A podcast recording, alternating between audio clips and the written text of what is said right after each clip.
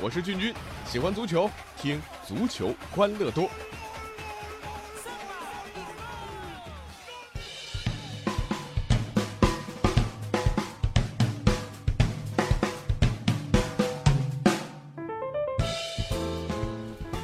欢迎来到足球欢乐多，我是君君啊，又见面了。那今天呢，作为一个巴萨球迷，还能继续更新节目，这是忍着多么大的悲痛啊！这是有多么敬业的精神才能做得到。呃，作为巴萨的铁杆啊，看着零比四惨败给巴黎圣日耳曼的比分，此时只有一种方式能够得到一点安慰，那就是啊。想想阿森纳球迷吧，那巴萨球迷也就豁然开朗了。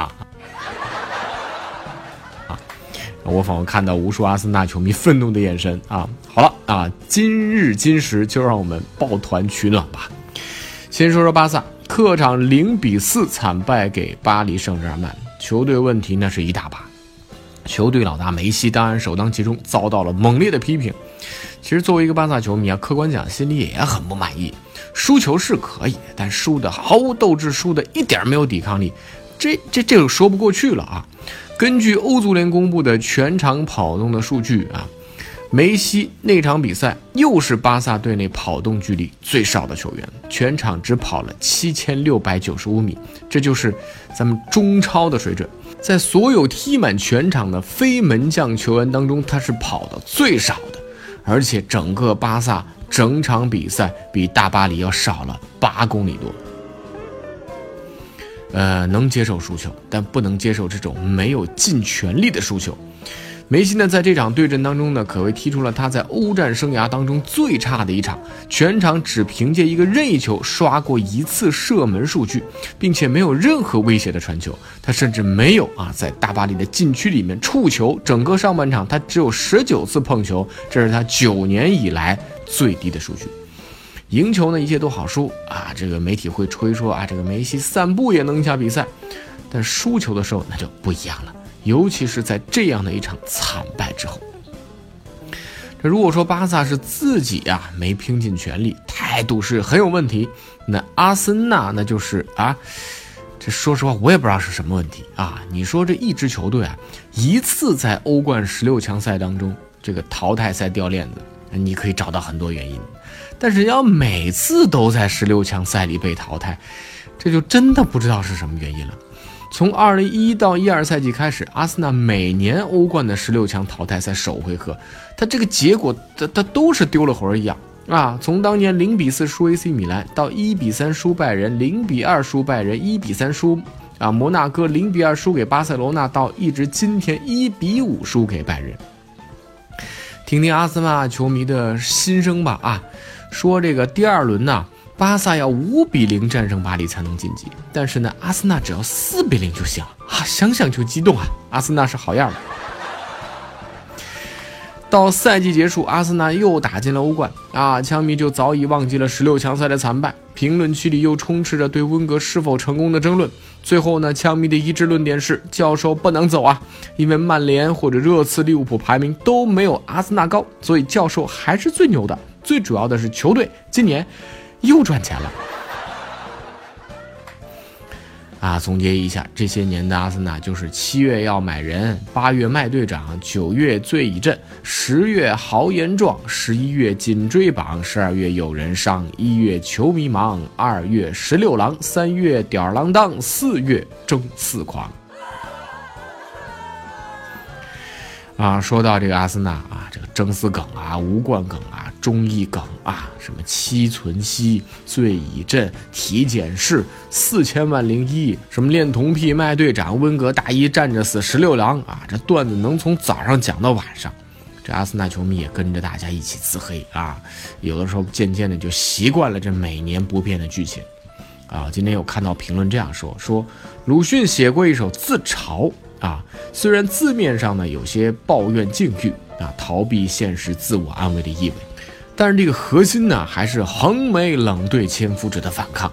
鲁迅呢有自己的思想作为武器啊，在自嘲过后的他可以奋起来反击。但是阿森纳在自嘲之后又拿出了什么样的表现呢？每年都是和上一年同样的剧本。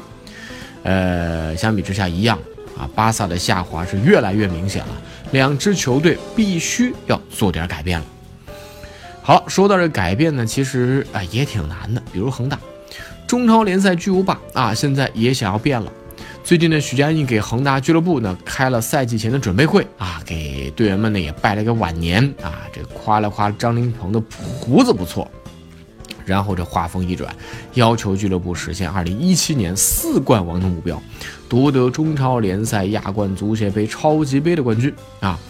呃，徐安印说了，如果啊这个今年再拿到联赛冠军啊，他说这个恒大将达到世界级的记录。呃，还这个许老板真的是查了一下资料，说世界上历史上只有法国的里昂队拿过七连冠。如果今年恒大能够拿到七连冠，恒大足球俱乐部也达到了世界最高的七连冠的记录。如果明年再拿，就超过和创造了世界上历史上所有足球俱乐部的新纪录啊啊！我的天哪，中国足球也会创造世界纪录啊啊！呃，这也就算了啊。这个许家印的另一大变化，我更多关注，那就是他说了，外援一年减一个，到了二零二零年，恒大要实现全华班的目标。那这个事情呢，大家讨论的很多啊，但是更多的人都从足球的角度啊去探讨这个问题啊，比如说这个你恒大有没有这个啊这个责任去为国家队啊这个做球员的培养啊？你这样是不是一支职业俱乐部的做法？那许家印为什么要喊出这样的口号呢？大家有没有想过？呃，根据我不负责任的分析啊。大家有没有关注过许家印在恒大集团开年大会上的讲话？我关注了啊！许家印专门给恒大集团明确提出了二零二零年的内部目标，大家关注一下，也是二零二零年。许家印要求啊，到二零二零年，恒大集团地产、金融、健康、文化、旅游四大产业销售收入超一万亿，这可是一个标杆啊！总资产超三万亿，年利润超六百亿，这意味着什么？到了二零二零年，恒大通过足球需要获取的资源，啊，到了那个时间节点之后，已经不是很需要了。恒大集团通过投资足球获取了极其巨大的回报，当然，这种回报啊是在足球场之外。商人一定是将利益最大化的，这无可厚非。但恒大的商业帝国到了一个阶段之后呢，对体育本就没有什么痴迷的情感的许家印，调整战略，不再在足球上烧钱，就成了很自然的选择。大家还记得恒大女排吗？啊，当时也是轰动全国，那是恒大进军体育产业整体发展战略上的一步棋。现在恒大女排去哪里了呢？再来看看恒大的足球，也逃脱不了这样的结局。哎呀，所以足球欢乐多，今天咱们貌似说的都是有点忧虑的事儿啊。巴萨枪手何去何从？恒大足球从长远看，尤其是真的七连冠、八连冠之后，会不会是一个断崖式的坠落呢？好吧，二零二零还遥远。先看眼前吧，也欢迎各位多多来关注我们足球欢乐多的节目互动啊！微信公众号可以搜索“足球欢乐多”，微博搜索“足球欢乐多 FM”，足球欢乐多的 QQ 群是幺七七幺六四零零零，我们下周一见。